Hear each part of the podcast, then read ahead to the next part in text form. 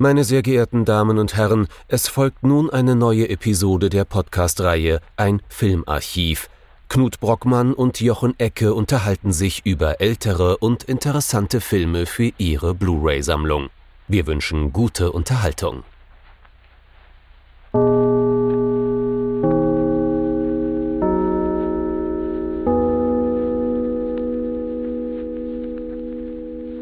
Hallo Knut. Hallo Jochen und hallo liebe Zuhörerinnen und Zuhörer zu einer neuen Folge von unserem Filmarchiv. Tja, ähm, jetzt hatten wir letztes Mal so einen Film, der war quasi fast Horror und wir haben Horror Oktober. Horror, horrorig genug, würde ich Ja, sagen. und jetzt haben wir einen Film, der ist ganz Schauermärchen und auch fast Horror oder eigentlich schon echter Horror, je nachdem, wie man ihn interpretiert. Was haben wir uns denn angeschaut, Jochen? Allerdings, ja. Wir kommen noch drauf. So, was Wir haben uns angeschaut, äh, Die Jungfrau und das Ungeheuer von äh, Juraj Herz aus dem Jahr 1978. Von ihm hatten wir schon äh, seinen berühmtesten Film im Archiv, Den Leichenverbrenner. ist fast das Gleiche.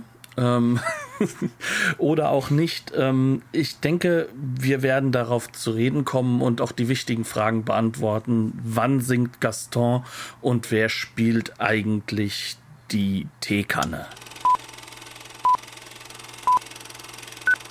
Für alle, die jetzt vollkommen fragen, was will der Mann eigentlich von mir? Ähm, wir sollten vielleicht jetzt darauf zu sprechen kommen, die Jungfrau und das Ungeheuer könnte man auch nennen Beauty and the Beast. Und äh, auf das Stück, auf dieses, ähm, ja, Es geht beides zurück auf ja. dasselbe Kunstmärchen. Genau, Genau. von, von Jeanne-Marie Le Prince de Beaumont.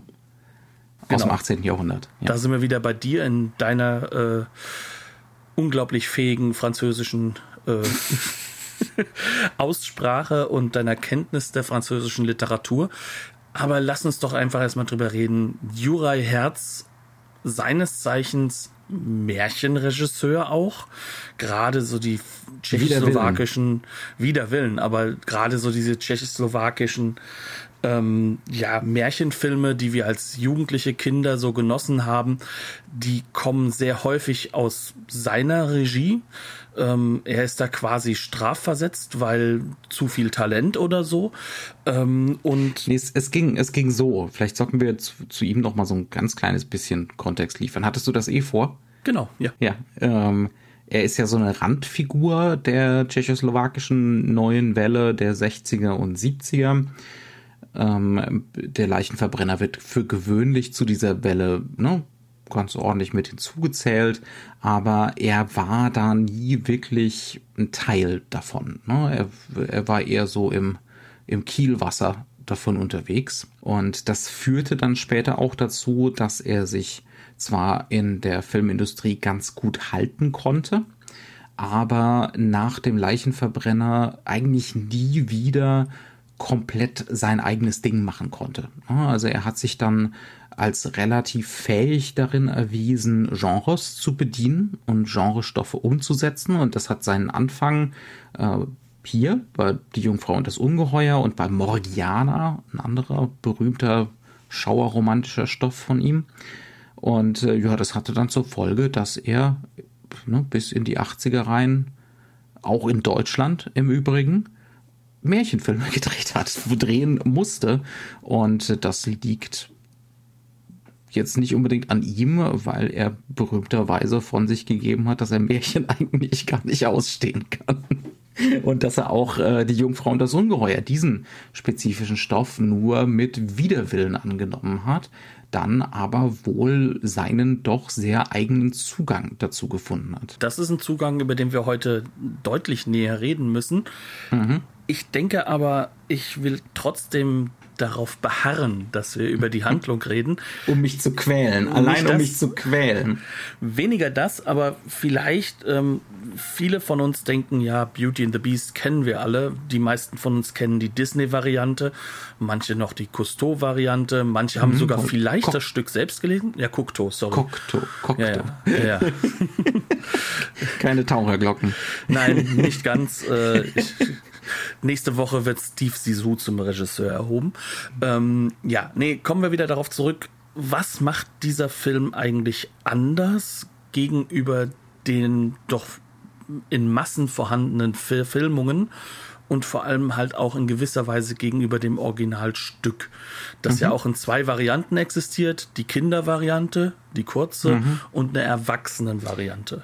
Also ich bin da jetzt definitiv auch kein Experte, aber soweit ich das beurteilen kann, das Kunstmärchen ist schon da in seinen handlungstechnischen Grundzügen. Es geht um äh, Julie, gespielt von Stena Studenkova, ähm, die ist Tochter eines reichen Händlers, hat äh, zwei Schwestern, die gerade verheiratet werden sollen. Ähm, und natürlich muss es dafür ordentlich Mitgift geben. Der Vater geht davon aus, dass er diese Mitgift wird bezahlen können, weil er gerade ein Erheb also ein, ein Warenzug ne? ist gerade auf dem Weg zu ihm zurück, äh, der sein reiches Haus nur noch reicher machen wird. Um genau zu sein, hat er sein gesamtes Geld in diesen Handel investiert. Und dummerweise in einem finsteren, schrecklichen Samuel Beckett-artigen Märchenwald geht genau dieser Zug, genau diese Lieferung verloren ob man das jetzt so nennen will, so wie es dargestellt ist, ob man das einen Überfall nennen will, wohl weniger. Ja, also mit Sicherheit werden, werden die Leute in diesem Zug mehr oder weniger dafür bestraft, dass sie diesen Wald betreten haben, dass sie diese Route gewählt haben. Auf jeden Fall verloren ist alles. Der Vater macht sich auf den Weg, um sein letztes noch vorhandenes äh, Stück von Wert zu verkaufen nämlich, so ist es doch, ne? Das mhm. Porträt, das Porträt der verstorbenen Mutter. Übrigens auch so ein Schauerroman, Gemeinplatz, die tote Mutter. Ne? Es muss immer ein, äh, ein schwacher Vater, tote Mutter. ist hier auch hundertprozentig erfüllt. Und äh, dabei begibt er sich natürlich auch genau in diesen Wald, äh, landet im, äh, im Schloss des Ungeheuers, des titelgebenden Ungeheuers, wird da eigentlich sehr gastfreundschaftlich empfangen äh, kriegt sogar seine Juwelen oder einen Teil von seinen Juwelen aus dem aus diesem Warenzug wieder zurück. Ne?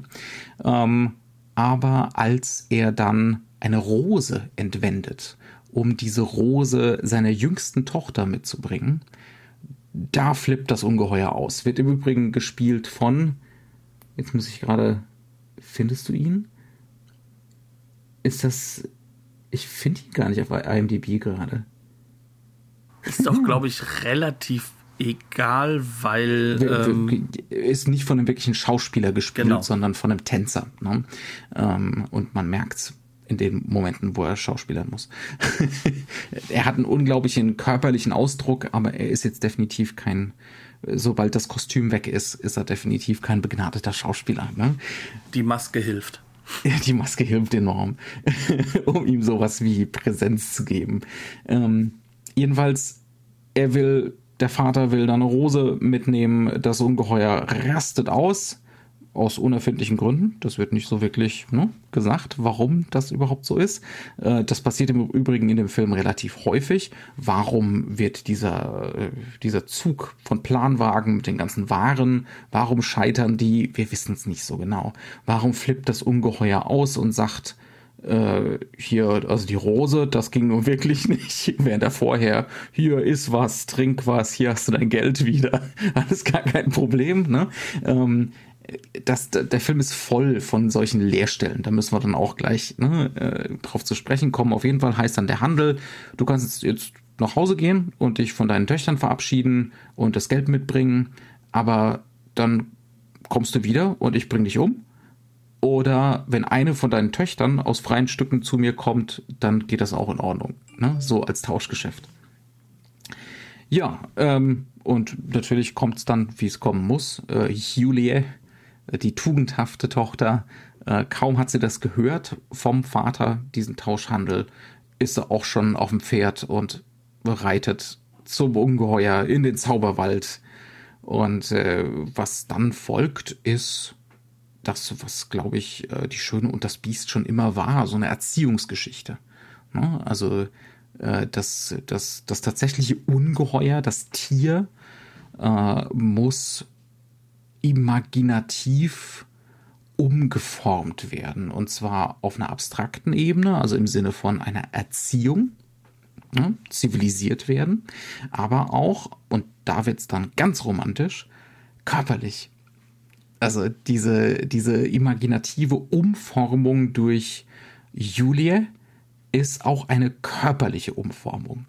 Ganz, ganz typisch für, für die Romantik. Ne? Dieser Gedanke von, äh, die Imagination kann, zumindest in der Fiktion, zumindest in der Fiktion kann die alles. Und vielleicht auch äh, in der echten Welt. Und da kommen wir, glaube ich, zu einem ersten, wie ich finde, ziemlich wichtigen Punkt, nämlich mhm. ähm, diese Erziehung, wie du es nennst, oder das mhm. ist ja auch eine Domestizierung, ne? Mhm. Ja, ja. Ähm, die definitiv auch äh, in der Form durchaus typisch für Hochzeit genommen wird in der Zeit symbolisch.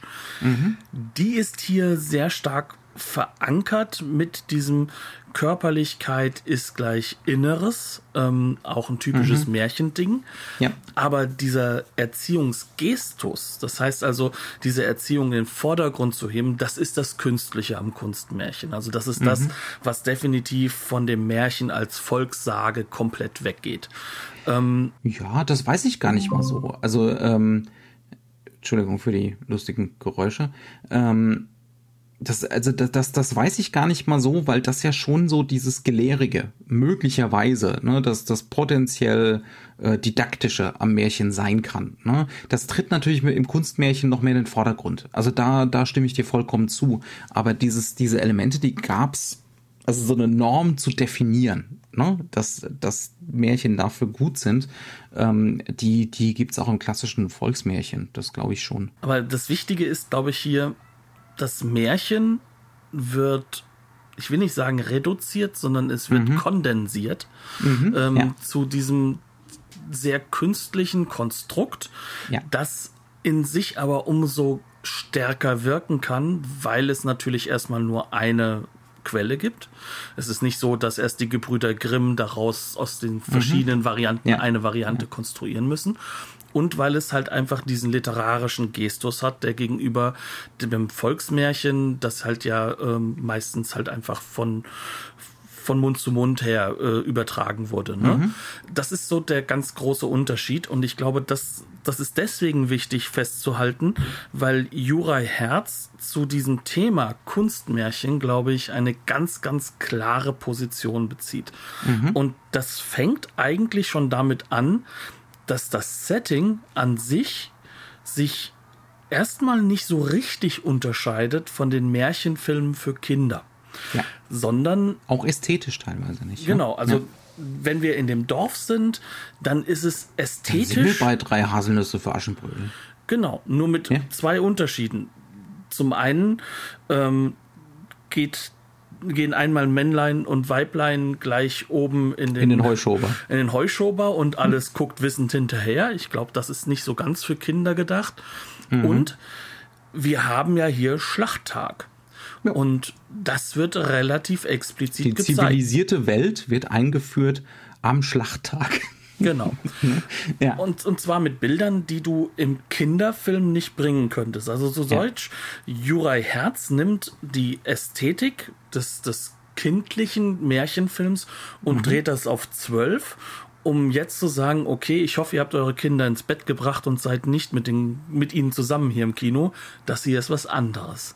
Mhm. Aber eigentlich auch nicht. Und genau das ist, glaube ich, so die Frage, die sich stellt, dieser, die, die sich dieser Film auch stellt. Bin ich Märchen? Ja. Oder bin ich was anderes? Und bin ich, ich fast, fast schon so Anti-Märchen. Ne? Genau. Ne? Ähm, weil diese, dass er das macht, das hat ja einen Sinn und Zweck. Dieses Monster, das Ungeheuer, wird als tierisch dargestellt. Das ist auch so ein, zentrale, ein zentraler Punkt, wo der Film angreift und sozusagen umschreibt, ähm, beziehungsweise so einen eigenen Akzent setzt. Das ist nicht so was Bärenhaftes oder, ne, ähm, sondern es ist ein Vogel. Es ist ein Raubvogel äh, das, äh, das Ungeheuer hier.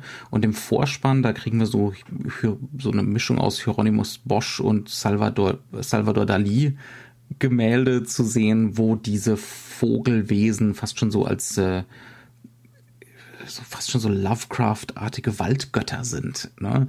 ähm, die von die von Menschen verehrt werden. Ne? Und dann kriegen wir immer wieder auch so Jagdszenen, ähm, wo uns überdeutlich gemacht wird, das Animalische an diesem Ungeheuer. Und jetzt könnte man in einer konventionellen Erzählung sagen, okay, wir haben hier dieses Animalische, was weg muss.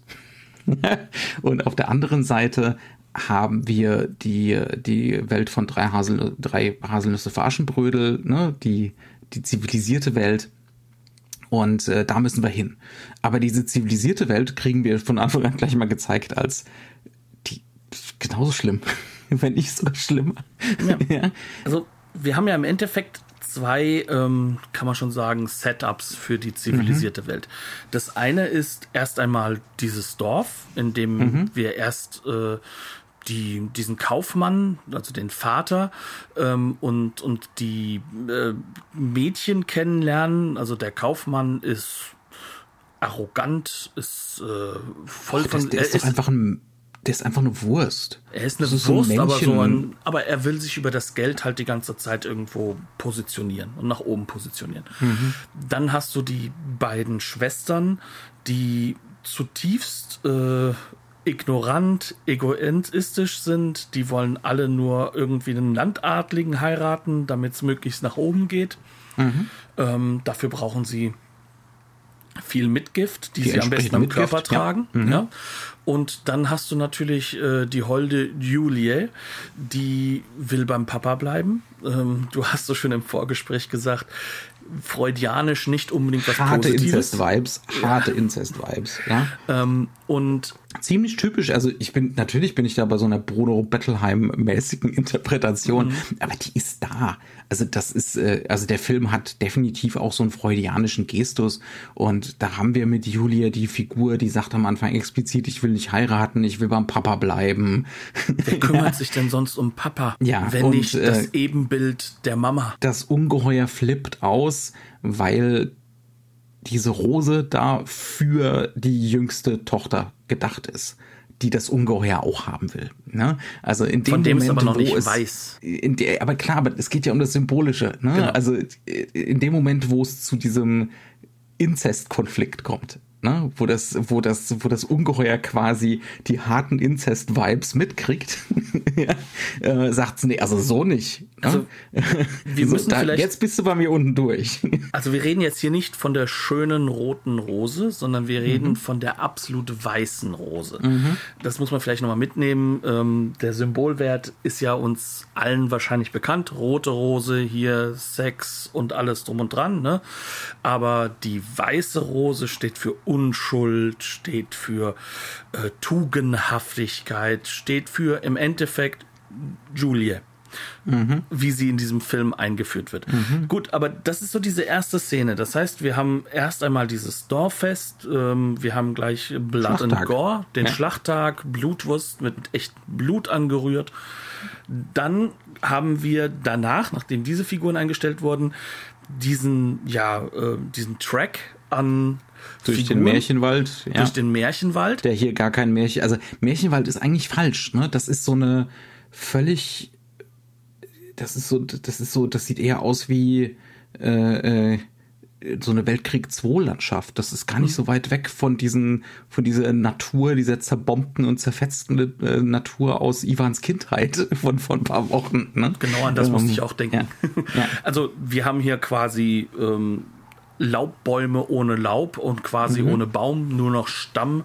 Es ist fast schwarz-weiß, es ist monochromatisch, es ist mhm. dreckig, matschig, eklig. Und da müssen die panischen Pferde äh, diese Karren durchziehen und man kommt an eine Stelle, wo es nicht weitergeht. Das ist sozusagen ja alles im sagen, Dienste des Kapitals. Ne? Natürlich alles im Dienste des Kapitals. Nicht vergessen Tschechoslowakei. Wir sind im Ostblock. Wir, Wir sind, im Ostblock. Ostblock. ja. ähm, und dann kommen sie an diese Stelle, wo was drüber gewuchert ist und fangen an, das wegzuhacken. Und in diesem Moment wehrt sich quasi diese Natur, dieser mhm. Wald in Form halt eben von dem Monster, von dem Ungeheuer. Mhm. Und was passiert? Alles fängt Feuer, damit halt auch die, die ich sag mal, die, die Chefs, die gerade da vorne versucht haben, was wegzuhacken. Und was übrig bleibt, sind die ja in den Matsch reingeratene, teilweise umgefallenen äh, Wagen. Mit die Pferde scheuen. Genau. Äh, ne, dann im Prinzip landen die ganzen Planwagen in der Klamm. Genau, aber sie sind natürlich gefüllt mit sehr vielen sehr, sehr teuren Gegenständen. Und was passiert jetzt mit den Menschen, die überlebt haben? Ja, die bringen sich jetzt gegenseitig um, weil jeder möchte ja noch irgendwie irgendwas von dem Gold für sich. Irgendeinen Vorteil aus der Misere ziehen. Ne? Also, genau, ja. das ist das. Das, das ist eine ist, wahnsinnig ähm, toll inszenierte Sequenz auch. Mhm. Und auch, äh, also irre gut gemacht wie diese, wie diese Wägen da nach und nach eben in diesen, in diesen Bach stürzen runter, dann leichte Zeitlupen, wie die Reichtümer da rausfallen, wie das Porzellan zerschellt, ähm, und die Natur ist völlig ungerührt drumherum. Aber wir spüren auch diese Körperlichkeit, diese Wucht mhm. ja. und ähm, das macht der Film überhaupt über den ganzen Film hinweg fantastisch. Mhm. Ähm, gut, das heißt also, was wissen wir jetzt von den Menschen? Ähm, sie mögen den Schlachttag, sie gehen gerne mit Blut um, sie sind egozentrisch, äh, sie bringen sich gegenseitig um, wenn es um Gold geht. Sehr positives Bild, würdest du nicht auch sagen? Ja, äußerst, äußerst positives Bild, genau. Und äh, das, das Bestmögliche, was wir zu sehen bekommen, ist die tugendhafte, langweilige, blonde junge Frau und ihr tattriger Vater die, äh, wie gesagt, gewisse Inzest-Vibes haben und ähm, sich, sich der nächsten Generation verweigern. Ja, also der, der Nachkommenschaft verweigern auf diesem Weg. Gut, ähm, wenn du jetzt sagst Incest-Vibes, ähm, es wird natürlich nicht auf das Körperliche groß reduziert, sondern es geht hier um dieses, dieses, dieses emotionale, diese emotionale genau, emotionale Inzest. An, an, den, ja. an, an den alten Patriarch. Mhm. Und ähm, was haben wir aus äh, unseren Gothic-Geschichten gelernt? Ein altes Patriarchat muss durch ein junges ersetzt werden. Mhm. Das Problem ist jetzt hier, das hiesige Patriarchat ist ein riesiger Vogel. Ähm, was fangen wir denn jetzt damit an? ja, ähm, und das, ne, auch wieder, ich habe vorhin so ein bisschen den Gedanken angefangen, äh, in der Kon, im, in der konventionell inszenierten und gemeinten Schauerromantik wäre das jetzt so das Mission, Mission Statement. Ne? Äh, wir, wir zähmen jetzt den, den Vogel da und damit er ein schöner junger Mann wird und äh, dann, dann läuft der Laden, weil dann haben wir Nachkommen und dann kann das weitergehen. Ne? Genau. Aber das ist ja jetzt schon gerahmt von dieser Idee, was soll denn da weitergehen? Warum? So, warum soll denn das weitergehen? Hingegen haben wir hier, und jetzt kommen wir zum Eigentlichen, ne, haben wir diesen wunderschönen Vogel, ne, ich meine jetzt nicht im konventionellen Sinne schön, sondern im Sinne des Erhabenen schön. Mhm. Das ist eine erhabene Naturgestalt. Ja, also der lässt so einen, ja. die, die, wo auch ziemlich klar gemacht wird, der ist quasi unsterblich.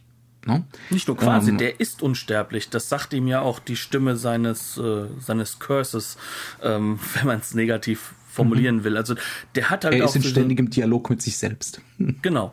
Und, ja. und diese innere Stimme, die die sagt glasklar, du bist im Jetzt und damit unsterblich. Und das ist doch das, was du wolltest sozusagen. Also da kommt mhm. das her. Und er ist es ja auch wirklich irgendwo. Das ist ein Wesen, ähm, das ist körperlich wahnsinnig präsent. Also wir kriegen ihn ja lange nicht zu sehen. Die wichtigsten und die meisten subjektiven. Raubtier. Ja, ja. ja, also fast alle die subjektiven sind aus der Perspektive dieses Ungeheuers. Das heißt also, dieses Ungeheuer ist uns von Anfang an näher als die Menschen. Mhm. Und klassischer Gothic-Trick. Genau. Ne? Das ist Frankenstein. Das genau. ist Frankenstein pur, diese äh, die Perspektive des Ungeheuers einzunehmen. Ja. Und nachdem wir das gemacht haben, sehen wir danach dieses Ungeheuer. Und wo wir jetzt schon Frankenstein gesagt haben, jetzt kommen wir in diese Qualität Brutalität, die zum Beispiel Christopher Lee äh, als, als Dracula gezeigt hat.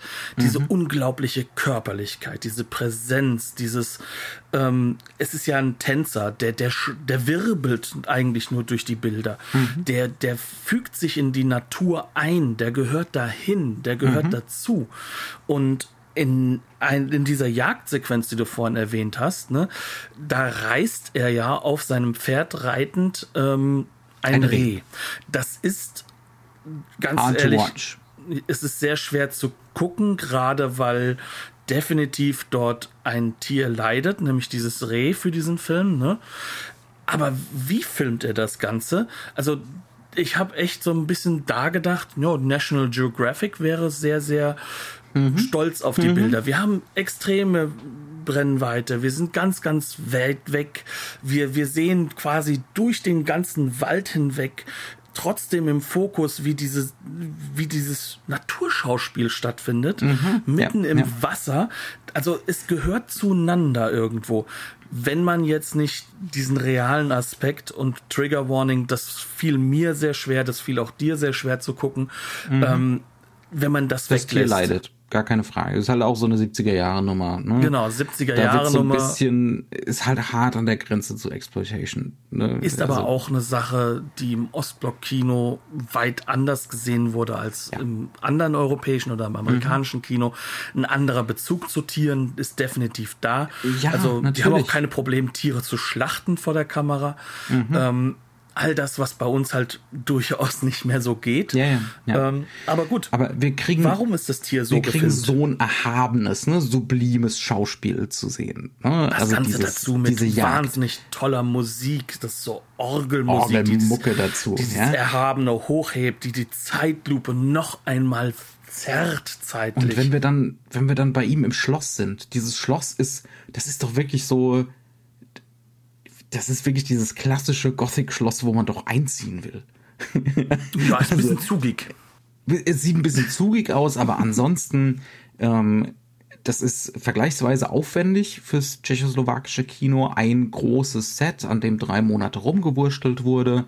Äh, Im Booklet steht, so üblich waren für den Setbau für den Film wohl so ein Monat. Das heißt also, der Film hier war außergewöhnlich aufwendig. Und das sieht man der ganzen Nummer auch an. Das ist ein fantastisches, ziemlich großes Set ähm, und ist wahnsinnig toll imaginiert. Also da sind so Sachen wie, äh, dass da anscheinend eine heiße Quelle ist, ne? eine brackige, schlammige, heiße Quelle mitten im Hof wo es hochgurgelt und blubbert, was natürlich auch einen starken metaphorischen Charakter hat. Ne? Also hier sind die Leidenschaften, das Animalische, was die ganze Zeit blubbert unter der Oberfläche, was jederzeit so ausbrechen kann.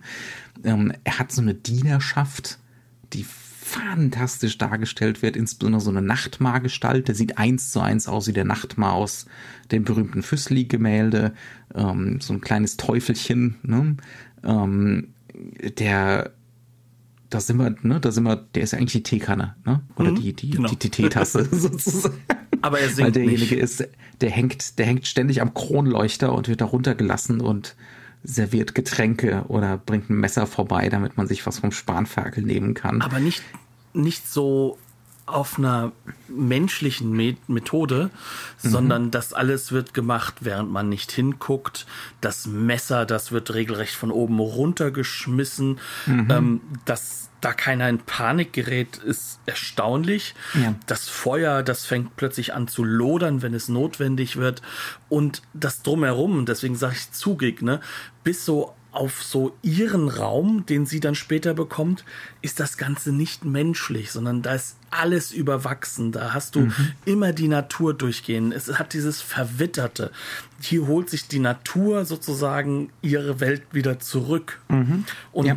das ist so auch das, die, die Symbolik die diese komplette, dieses komplette Set darstellen soll. Mhm. Und auch natürlich diese Figuren, die sich alle nicht menschlich bewegen. Da hast du diesen, diese Nachtmargestalt, die, die überall immer oben irgendwo drauf äh, krabbelt oder mhm. kauert, ähm, wo dann auch äh, in einem unglaublich genialen Bild ähm, der, äh, der, der Chandelier ähm, mit diesem der Kronleuchter, oben, der Kronleuchter, ja, ja, mhm. mit diesem Viech obendrauf in, ins Nichts nach oben verschwindet, sozusagen, als ob es ein endloses Weltendach wäre. Ne? Ähm, und da kommen dann diese Menschen rein, also diese menschlichen Menschen. Mhm. Und sie hat sozusagen die Rolle, auch diese Veränderung vorzunehmen. Ne? Ja, Und aber jetzt ist doch die Frage, ne? Sie kommt da rein und fängt sofort an, sich einen Traumprinzen zu imaginieren. Ne? Es Genau. gibt da einen ge genialen Moment, wo sie, ja, also das ist, sie wird vergiftet. Ne? Sie kriegt so Von ein- diesem kleinen Nachtmar wieder. von dem Nachtmar und dann sehen wir sie in einem Himmelbett liegend und ähm, ringsherum vier schwarze, nackte Gestalten, die den Himmel herunterlassen, so dass nach und nach klar wird, aus dem Himmelbett wird ein Sarg. Und diese, also jetzt nicht falsch verstehen, es geht nicht darum, dass das menschliche Gestalten sein sollen, Mhm. sondern ganz im Gegenteil. Die sollen quasi dieses dunkle Holz, äh, dieses imaginieren. Das- ja. Sie sollen Mhm. eigentlich keine menschliche Figur sein. Und auf diesem Dach orchestriert das Ganze wieder dieser Nachtmar und wir enden in einem Sarg. Ja. Das heißt also, das Himmelbett, das ja für das Himmlische steht, wird zum Sarg, also zum Todesmoment. Und in diesem Todesmoment fängt sie halt an zu träumen und sie träumt das Schlussbild des Films, nämlich äh, im Endeffekt, wie sie von einem holden Prinzen getragen durch so Barock, unglaublich so ein Barockschloss. Ne? goldenes Barockschloss. Vor allem ein, soll das Ganze nicht ein großes Schloss sein, sondern das ist alles im Endeffekt ein Tunnel, ein riesiger, heller Tunnel. Hm, tot, ne? Nee, Kann man mal drüber nachdenken. Und sie ist sozusagen in dieser Rolle, dass sie von diesem schwarz gekleideten holden Prinz da entlang getragen wird. Und ähm, wie letzte Woche, hier ist viel Vaseline jetzt plötzlich auf dem Objektiv. Das sieht alles nur noch kitschig aus. Ja. Das heißt, Aber sie fängt auch wieder an, ganz, ganz typische, ne, Ja. der tschechoslowakische Märchenfilm. Genau, jetzt plötzlich, ne, mit den 70er Jahre Friesen und äh, auch den Geschlechterbildern aus den 60er, aus den 70er Jahren, ne, dieses plötzlich, ähm, also es hat, er hat ja schon so metrosexuelle Züge, ähm, also dieses stark weibliche, ne, also gar nicht mal so sehr, eher so Prinz Eisenherz als äh, Also ne, das als Männliche ist sein ja. Kinn und äh, seine das starke Grübchen. Arm. Ja. Das, ja, das Grübchen muss sein. ähm, genau, aber, aber es ist schon so eine, ne, er ist imaginativ verformt von ihr zu einer Sexualität, die nicht mehr furchteinflößend ist. genau. Ne? Und wenn wir jetzt wissen, dass das das Bild ist, das auch das Endbild des Films wird, dann wissen wir ja auch schon, sie imaginiert jetzt das dahin, wo es hingehen soll. Ja. Und zwar Und auf das Teufel Erhabene ist weg. Genau. Ja, also Das das ist eigentlich werden. das, was hauptsächlich, ne, das Erhabene äh, ist komplett wegrationalisiert. Und äh, natürlich ist das jetzt im, in dem Sinne eine neue Generation und ein neuer Patriarch.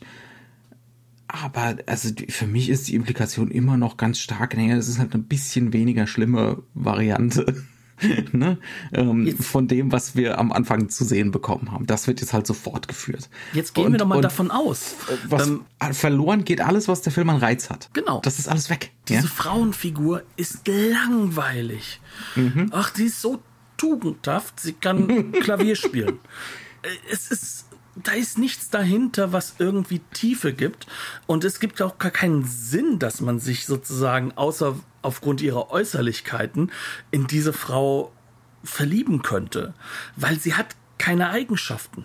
Sie, Sie hat auch nichts Sexuelles an sich. Ne? Nee, sie ist, sie Ja. ist nur eine Schablone, wie alle Menschen in Ja. diesem Film Schablonen sind. Und dieses Monster, das ist das Erhabene, das ist das Spektakel, das Interessante, das, was, auch die schöneren was, ne, Bilder du, hervorruft. Du, du fühlst dich klein, du hast starke Emotionen ne, vor dieser, vor dieser reinen Natur der du da plötzlich gegenüberstehst. Ne? Äh, es hat auch was Göttliches. Das hat, der, der Vorspann sagte ja am Anfang, ne, dass das so eine äh, im Prinzip so eine pantheistische Nummer ist, die hier am Laufen ist. Ne?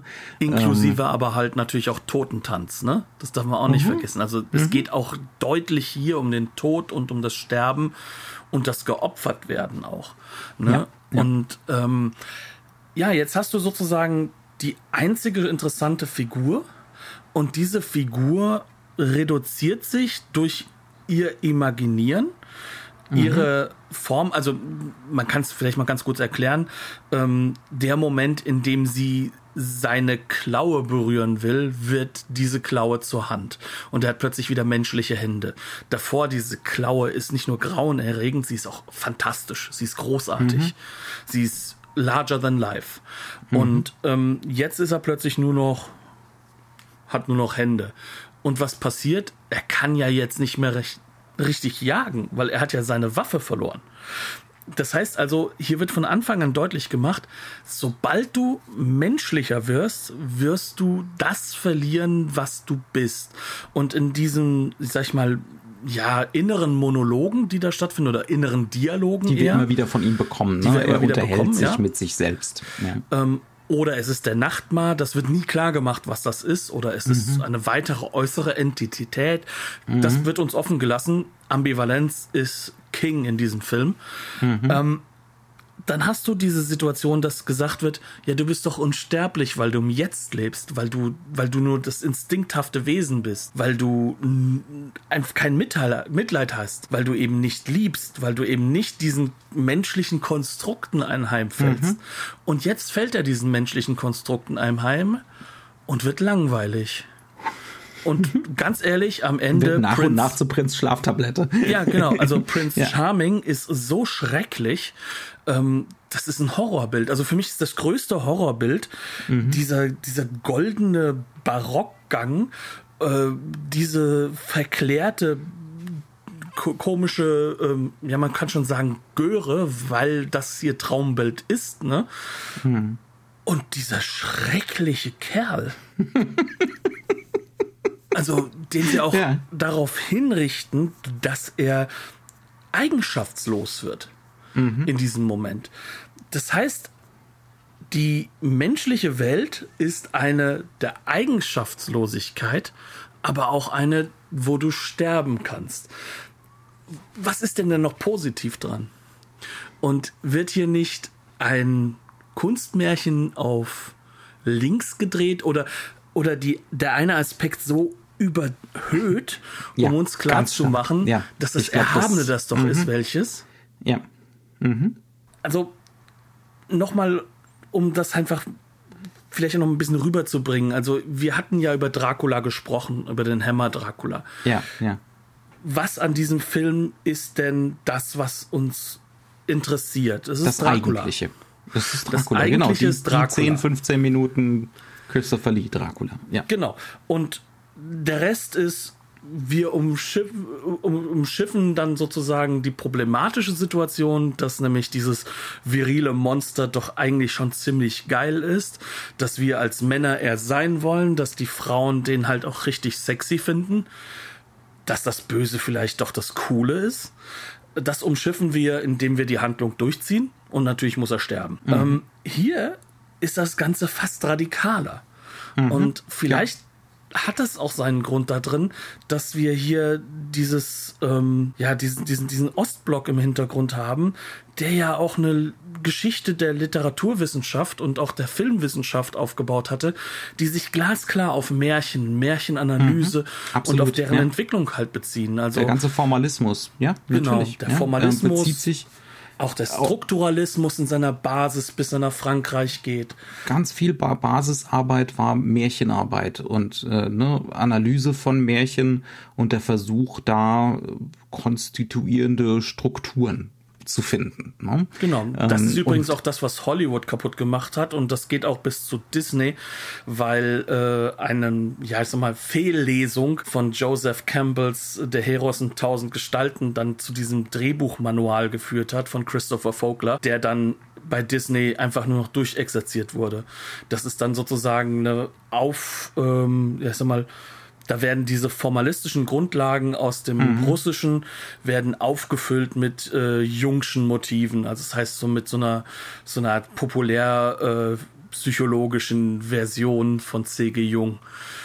Und das ist ja eigentlich auch ganz witzig, weil das ist halt genau das Element, was du hier, was halt hier wiederkommt. Also wir alle sind ja wahrscheinlich damit aufgewachsen mit dem 90er Jahre Beauty and the Beast äh, Disney-Film. Und jetzt kriegen wir hier so diese reinere Variante, die aber auch gritty, dunkel, mhm.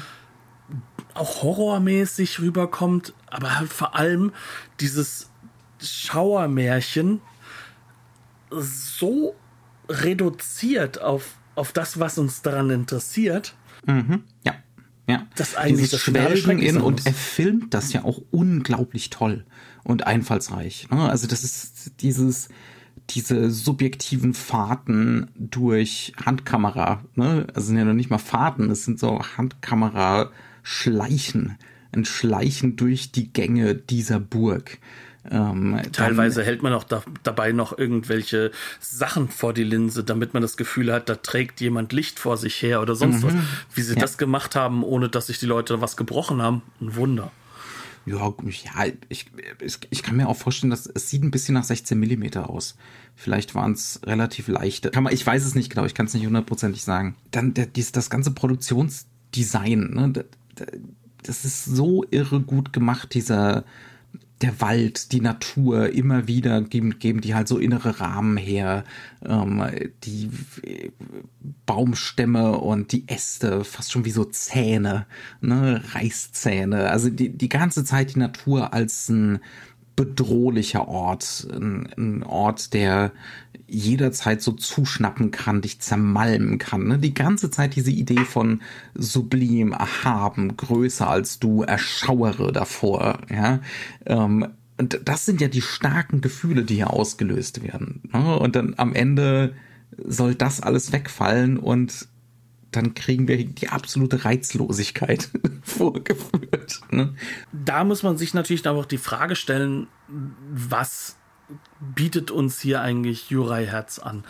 Ähm, ja. Also das Interessante ist ja, und, und deswegen müssen wir da auch ein bisschen vorsichtig sein, glaube ich, das Ganze ist ja sozusagen über die Bande die Geschichte. Also einer der Drehbuchautoren, der František Rubin, hat vorher daraus schon ein Theaterstück gemacht gehabt mhm. ähm, aus dem Stoff und dann kommt das halt dann hier rüber und wird übertragen aufs Kino. Das ist übrigens schon die zweite Verfilmung dieses Drehbuchs. Ne? Der hatte mhm. das Drehbuch geschrieben und dann gab es irgendwie ein paar Jahre vorher schon mal eine Verfilmung, die auch sehr gut sein soll. Im Übrigen, ne? ähm, aber halt deutlich anders als hier die die Herzversion. Mhm.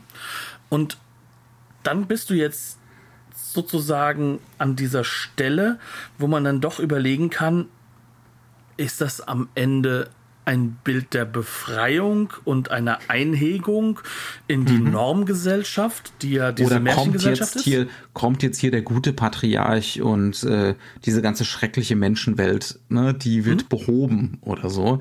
Die, oder, die Lesart ist ja noch offen. Ne? Genau. Das, wenn man es so nehmen will, klar. Und dann kann, dann muss man natürlich auch äh, die Reizarmut. Aber die, die Lustfeindlichkeit mitnehmen. Das ist scheinbar der gute Patriarch, ne? Die Lustfeindlichkeit. Mhm. Oder ist es so, wenn sie jetzt zurückkommt, liegt das Monster im Sterben. Und da ist dann die Frage, entsteht daraus wirklich das, ähm, das menschliche Wesen, der Prinz? Mhm. Oder ist es wirklich ein Sterben? Das kannst du auch als Todesbild wahrnehmen. Ja. Also, und ich glaube, diese Doppelung, dass du das alles Dass dann auch das Imaginationsbild wiederkommt. Ne? Genau. Weil es dass man ja irgendwie dieses, dieser, dieser barocke Gang, äh, offensichtlich aus irgendeinem Schloss, das kann man gar nicht irgendwie zuordnen, in irgendeinem realen Raum in der echten Welt. Nee, und der stammt ja aus dem Sarg. Mhm. Also das Bild kommt ja das erste Mal im Sarg ja. vor. Ja. Also mhm. in der Nahtoderfahrung. Ähm, das heißt also, ist das vielleicht auch ein Sterben? Also ist das, ist das gar Kann, nicht ja. Positives? Töten wir nur die Natur und haben wir gar nichts gewonnen? Mhm. Das ist so die Frage, die sich dann immer mhm. wieder stellt an dieser Stelle. Und das ist garstig. Also mhm. gerade wenn man immer wie diese Märchenästhetik hat, die natürlich die langweilige Ästhetik ist. Das muss man auch sagen. Das ist eine Ästhetik, die ist schön, sie ist märchenhaft, aber sie ist ohne echten emotionalen Stilwillen. Der Stilwillen ist definitiv das Erhabene, das mhm. Monströse. Mhm. Da, wo das Blut ist, da, wo er gemordet wird, da, wo das Norm ist, weil es natürlich ist. Mhm.